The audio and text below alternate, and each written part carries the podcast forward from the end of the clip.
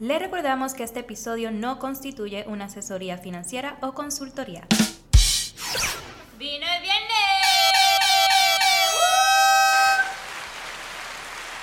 Hola, hola, bienvenidos a Vino el Viernes. Bueno, hoy vamos a estar hablando de quién cualifica como dependiente. Estamos aquí con Sonia, que va a estar con nosotros. ¿Quién cualifica como dependiente en el, para el Child Tax Credit? ¿Y quién cualifica como dependiente para la planilla estatal de Puerto Rico? Cuéntanos, yo, Mari, un poquito. Bueno, vamos a tratar de contestar estas preguntas repetidas que llegan vía teléfono. Ahora mismo, ¿verdad? Tenemos un cuadro telefónico, pero son tantas las llamadas que entran que no las podemos atender todas, ¿verdad? Porque las líneas se llenan. Así que vamos a publicar este video para el beneficio de todas esas personas que tienen la misma duda una y otra vez. Hay dos planillas, ¿verdad? Que este año los contribuyentes se benefician si tienen dependientes, ¿verdad? Cada persona tiene la responsabilidad contributiva de cumplir con radicar sus planillas, pero van a obtener un beneficio adicional, tanto en la planilla federal, que le llamamos Child Tax Credit, como en la planilla estatal de Puerto Rico, ¿verdad? Tanto en la exención personal que reciben como en el crédito por trabajo, la oportunidad americana, ¿verdad? Hay muchas variantes este año que pueden afectar mi reintegro, mi cantidad o mi contribución determinada si tengo uno o más dependientes. Eh, ahora eh, recalco que el Child Tax Credit es un crédito contributivo que está otorgando el IRS a través de la planilla 1040 y son hasta 3.600 por cada dependiente. Es correcto. Y mucha gente pregunta, ¿y quién cualifica como dependiente? Porque yo tengo, ah, bueno, eh, hay una moda, ¿verdad? Llaman muchas abuelitas diciendo, mira, es que los nietos viven conmigo, y yo soy quien, ¿verdad? Quien les provee el sustento, les pago todo, yo lo puedo reclamar. Lo que pasa es que este año, ¿verdad? En la planilla federal hay un cambio en donde eh, las personas que no trabajan y no devengan ingresos pueden radicar una planilla federal. ¿Qué pasa con eso? Que como en años anteriores, estas personas que no trabajaban, ¿verdad? Y que dejaban los niños a cargo de abuelitos, pues abuelita y abuelitos recibían pensión federal, seguro social y ponían estos niños en la planilla. Y realmente muchos niños viven con abuelitos. ¿Qué pasa? Que esos papás y mamás que no devengan ingresos y a veces sus hijos no viven con ellos, pueden ahora ir y reclamar y radicar una planilla con sus hijos, ¿verdad? Porque eh, lamentablemente el custodio legal sigue siendo ese papá o mamá. Entonces, pues hay que cumplir con una serie de pruebas, ¿verdad? O reglas que establece el IRS para determinar quién es la persona que tiene derecho a reclamar, ¿verdad? A poner estos niños en la planilla y recibir ese crédito. Y una de las pruebas es la prueba de sustento. Exacto, hay varias pruebas, ¿verdad? Eh, y estamos hablando en este caso, en este momento, única y exclusivamente de la planilla Child Tax Credit. Eh, hay una regla de edad. Dentro de esa regla de edad, pues tenemos los niños que son desde 0 a 5 años. Cuando hablamos de 0, es que si usted tiene un bebé recién nacido, que eso es otra pregunta que tiene protagonismo este año, es que mi bebé nació a finales de año. Si su bebé nació el diciembre 31 del 2021, a las 11 y 59 de la noche, con un par de segundos más, usted puede reclamar el crédito de ese niño, ¿verdad? Eh, igual los, los niños que, que a diciembre 31 del 2021 tenían 5 años, aunque el 1 de enero cumplieran 6, si a diciembre 31 tenían 5 años. Igual que los 17, ¿verdad? Es de 0 a 17 años. Eh, para el, día que termina el año contributivo, diciembre 31 del 21. Esto aplica para niños nacidos, ¿verdad? Y lamentablemente eh, también para niños eh, fallecidos. Si el niño falleció durante el año, ¿verdad? También eh, usted puede reclamar este crédito. Ah, entonces escucha bien. Hay que aclararlo porque es una de las preguntas que nos han hecho también. Eh, y verdad, a veces eh, a todo el mundo, ¿verdad? Le hace falta este tipo de ayuda y más cuando uno tiene una pérdida, tanto económica como, ¿verdad? como física, poder, poder aprovechar y tener el beneficio de este crédito. Pero sí, siempre y cuando haya estado nacido al 31 de diciembre del fin de año y cumple con la edad durante el año, sí se puede reclamar. 0 a 5, 3.600. De 6 a 17, 3.000. Ok. Eh, igual las personas, había muchas personas que creen, o hay personas que creen que como no han llenado planillas federales eh, en los años anteriores, pues este año no pueden llenar una planilla o no pueden reclamar el crédito porque nunca han llenado planillas federales. Aunque no hayan eh, llenado ni radicado nunca una planilla federal, este año pueden hacerlo y pueden reclamar el crédito por dependiente. Es que en Puerto Rico, ¿verdad? Como somos un territorio de Estados Unidos, eh, en cuestión de cultura, la palabra federal asusta.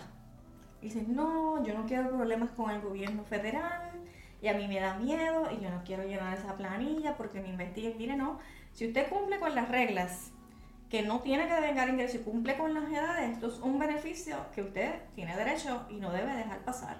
3.600 de 0 a 5 años y hasta 3.000 de 6 a 17 años con los menores que cumplan con estas cuatro reglas. Así que no hay que tener miedo. Usted lo que tiene es que acudir a la persona correcta y orientarse. Bueno, este, eh, Sonia no sabía del crédito, se enteró acá con nosotros, ¿verdad? Así mismo es. Ella es una experta en el vino, sommelier, y nos ha educado en todo lo que es el tema del vino, copas, descorche y todo. Y a la vez ha aprendido aquí un poquito, ¿verdad? He aprendido muchísimo con ustedes, la verdad que sí. De lo que tiene derecho. Sí, igual ahora, ahora nos movemos a lo que es la planilla estatal, la planilla de Puerto Rico. ¿Quién cualifica como dependiente en la planilla de Puerto Rico? ¿Quién puede reclamar la exención por dependiente en la planilla de Puerto Rico? Bueno, en la planilla de Puerto Rico son dependientes que no excedan los 21 años. O en el caso ¿verdad? de las personas mayores como papá, mamá o abuelito, pues son de 65 años de edad o más. ¿verdad? Hay unas excepciones como personas incapacitadas, eh, personas ciegas o algún tipo de incapacidad donde sí se pueden también reclamar. Es importante que si el menor o el hijo, ¿verdad? Que tenemos, que vive en casa con nosotros y es estudiante universitario, Universitario.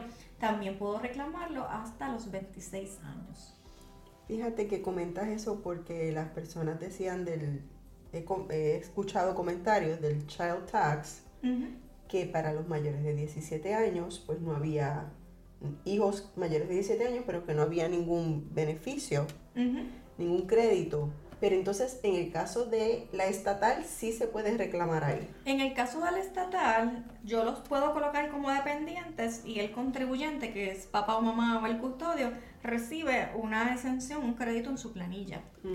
Adicional a esto, cuando Pero yo el crédito hijos- no es reembolsable. Exacto, el crédito no es en dinero, el crédito es, eh, ¿verdad? Yo reduzco mi responsabilidad contributiva en la planilla, pues si tengo que Ok. pagar, eh, ¿verdad? Hablando en arroz de habichuela, como Exacto, pues si pagas que esa pagar, cantidad me, menos. de- me reducen esa cantidad del pago. Muy ¿verdad? bien. ¿Y hasta qué edad?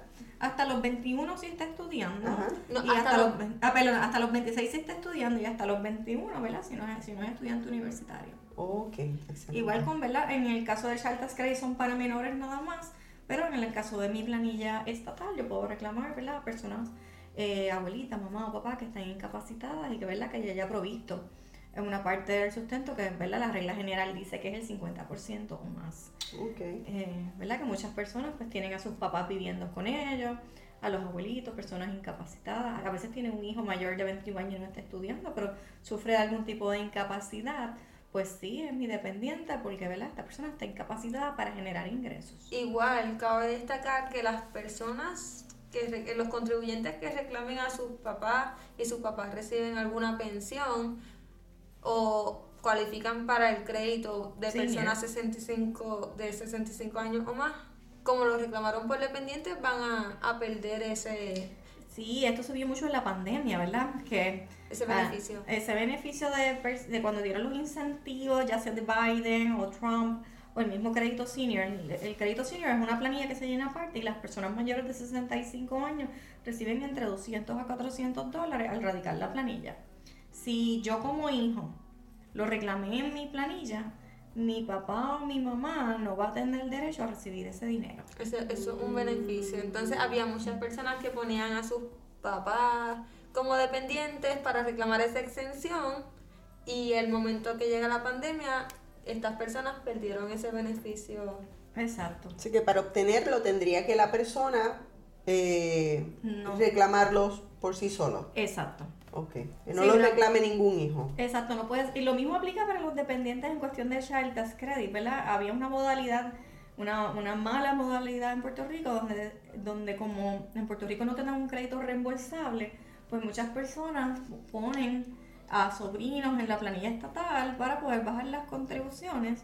Y en la federal, pues los ponen estos fulanos que tenían derecho en años anteriores a poder reclamar con tres niños o más, porque esa era la regla anterior.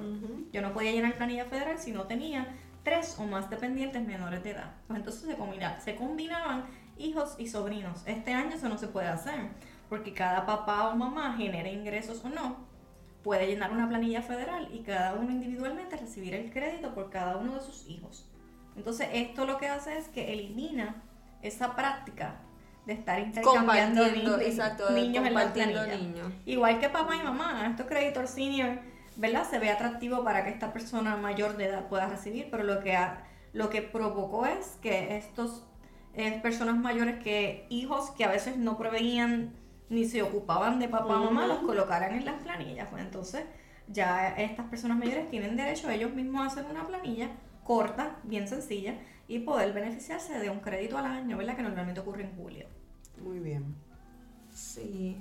Ah, se nos quedaron unas reglas en cuestión de la federal, ¿verdad? Del Child Tax. eh, del Child Tax Credit, cuando hablamos de la regla de edad, que fue una que ya cubrimos, está también la regla del sustento. No porque eh, yo tenga, ¿verdad? Una persona que vive en mi casa, yo tengo derecho a ponerle ya. Yo cumplo con la regla de edad, ¿verdad? Que es una de las principales eh, que ya discutimos, pero también debo haber provisto al menor más del 50% del sustento. Eso es otra de las reglas. Adicional a eso, ese menor debió haber, debió haber vivido más de seis meses, ¿verdad? En el hogar de la persona que lo reclama.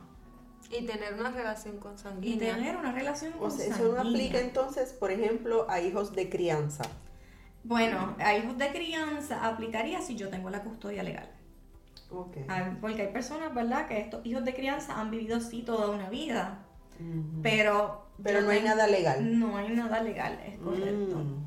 Y entonces, igual que hay muchos niños que el mismo departamento de la familia, ¿verdad? Coloca lo que se llama en un, en un foster home, eh, lo que llaman un foster child, y, y está ahí, ¿verdad? Mientras, ¿verdad? Se resuelve la circunstancia familiar que hay en su hogar, pues no tendría derecho a colocarlo a menos que ya yo haya tenido una custodia. Ni legal. abuelos que críen nietos tampoco. Tendrían que tener custodia legal del nieto. Bueno, en el caso de abuelos que crían nietos, si papá o mamá no van a llenar la planilla y ese, y ese nieto vive con abuelo y el abuelo proveyó la, la- más El de la mitad del sustento. Sí, porque entonces ahí hay consanguinidad, hay y, relación. y mamá o papá están de acuerdo, ¿verdad? Mamá o papá, porque no puede ser reclamado en más de una planilla.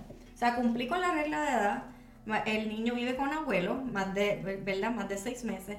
El abuelo, cuando alguien vive contigo, ya tú provees más del 50% de sustento nada más en costos de utilidades y comida, eh, pero no puede ser reclamado en más de una planilla. Si la mamá o el papá se lo concede, pues en todo caso sí lo podría reclamar. Igual estábamos tocando el tema de la, eh, las parejas que no están casadas, pero uno solo va a llenar la planilla y quiere reclamar un hijastro. Si no están casadas legalmente, no puedes reclamar a... Eh, hijastro es cuando yo tengo una relación, ¿verdad? Eh, formal, legal, eh, a esposo o esposa, ¿verdad? O, la- o la- el matrimonio que se haya llevado a cabo. Y hay hijos de los dos, pues, ¿verdad? Entre uno de los dos hay un hijastro. Y ya cuando, cuando hay una relación legal, sí, ¿verdad? Yo puedo reclamar un hijastro. Pero a veces tengo parejas que no están casadas legalmente, en donde hay el hijo de uno de los dos y el otro no. Pero entonces, como no hay una relación formal, yo no puedo llenar un hijastro de alguien con quien yo no estoy casada. Ujú. No lo puedes reclamar. Entonces ya ahí eh, aplicaría, ¿verdad? Que cada papá o mamá llene su planilla por individual y pueda recibir el crédito de los niños. En el caso de personas que están separadas con hijos eh, o divorciadas formalmente, pues en muchas de las preguntas es yo estoy divorciada de mi esposo o mi esposa o estamos separados, ¿quién tiene derecho a reclamar? En el caso de Puerto Rico, eh, yo puedo llenar casado que rinde separado y como yo no recibo un crédito reembolsable en dinero, pues la exención se divide entre dos. Hay que Eh, llenar un anejo que es para, para dividir esa exención, pero sí se puede... No, la exención en Puerto Rico es, se llena como casados que rinde separado. La exención es para ceder. En el caso de ahí no hay que ceder. Una vez estás casado o separado, como no hay un crédito reembolsable en dinero, lo que hace es que se divide la exención, a- en vez de 2.500 son 1.250 y 1.250 como crédito en la planilla, no como dinero reembolsable. En el caso de la federal, como estamos hablando que se va a recibir un dinero eh, por el menor, pues solamente uno de los papás o el niño puede ser reclamado en una sola planilla. Entonces uno de los papás es quien tiene derecho a ponerlo. Pues ahí se aplican todas las reglas que hablamos. Que el niño que se va a reclamar, papá o mamá, cumpla con la edad. Que el niño haya vivido más de seis meses, con quien vivió más tiempo. Que el niño se le haya provisto más del 50% de sustento, quien proveyó más del 50%. Ah, pues es custodia compartida y todo fue a partes iguales. Vivieron 50 y 50, proveyeron 50 y 50 y tenemos un empate. Pues entonces el padre que tenga mayor ingreso en el año contributivo es el desempate, es el que finalmente tiene derecho a colocar este menor en la planilla. A reclamar este crédito. Si el otro papá sin permiso lo reclama primero, usted tiene derecho como quiera a someter su planilla, que aunque venga rechazada, eh, se prepara la documentación de evidencia, se envía correo eh, postal y el IRS allá determina, ¿verdad? Sus, sus investigaciones y adjudicaciones, su reintegro va, va a tardar más. Pero si usted realmente cuenta con la evidencia, custodia legal o, o los documentos del menor, normalmente se resuelve y le pagan. Sí, el IRS en esas cosas, como quien dice, no come cuentos. Sí, es pasivo también, o sea, no, nunca los va a confrontar, nunca va a llamar a mamá o papá. Esto se hace solamente mediante documentación. Mamá y papá no se enteran, eh, cada uno es contactado individualmente ¿verdad? por las vías formales y eh, formalmente se adjudica a quien realmente le corresponda. O sea, eh, también es importante también, hemos recibido llamadas de personas que no cuentan con un seguro social, ¿verdad? Pues no tienen todos los documentos de inmigración al día. Si pueden reclamar una planilla federal. La respuesta es normalmente sí, pero depende. Si yo tengo un ITIN number, ¿verdad? Un número, ¿verdad? Que me un número de identificación patronal que me permita trabajar en la jurisdicción donde estoy trabajando, Puerto Rico o Estados Unidos, yo puedo radicar la planilla siempre y cuando mis dependientes tengan un seguro social. Si mis dependientes no tienen documentos y no tienen seguro social, ahí no podría. Si los dependientes tienen, mi seguro, tienen su seguro social y cumplen con las reglas que ya discutimos, pues sí, aunque usted sea inmigrante, puede llenar la planilla. Y aunque no tenga ingresos. Así que nada, evalúen, ¿verdad? Quien- si, si ustedes creen que sí cualifican para solicitar el crédito, Bueno, vean el video muchas veces, le dan rewind y forward y van a ver que aquí ya están contestadas casi todas las preguntas de si cualifica mi dependiente o no.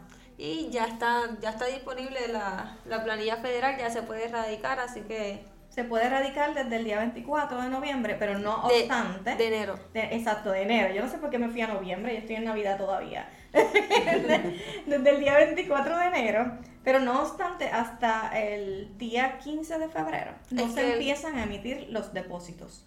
O sea Oh. que si yo empecé a erradicar mi planilla desde enero, pues yo voy a ser los primeros de recibir. Después del día de Valentine salgo corriendo y voy a ver mi cuenta allí con el dinero depositado, ¿verdad? En esos días cercanos, no quiere decir que el mismo día 15 lo vaya a recibir. Ahora, si yo espero después del día 15, pues obviamente el timing de reembolso normal, si no ocurre nada adverso, es de 21 a 28 días.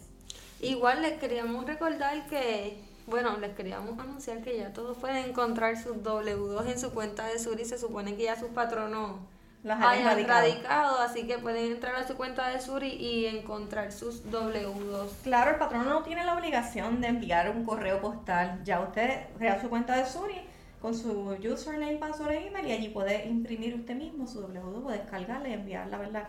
Por un medio digital. Así que entramos a no seguir matando árboles. Ay, sí. Y todo más como más eficiente, más, más rapidito. Bueno, este era el tema que queríamos cubrir. Eh, ¿Quién cualifica como dependiente? Espero hayamos contestado todas sus preguntas.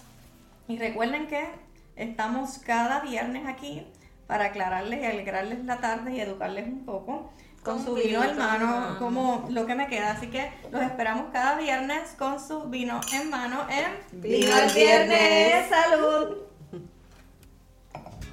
Síguenos en todas nuestras redes sociales. Vino el Viernes PR, CPA Yomari Meléndez, Planillas PR.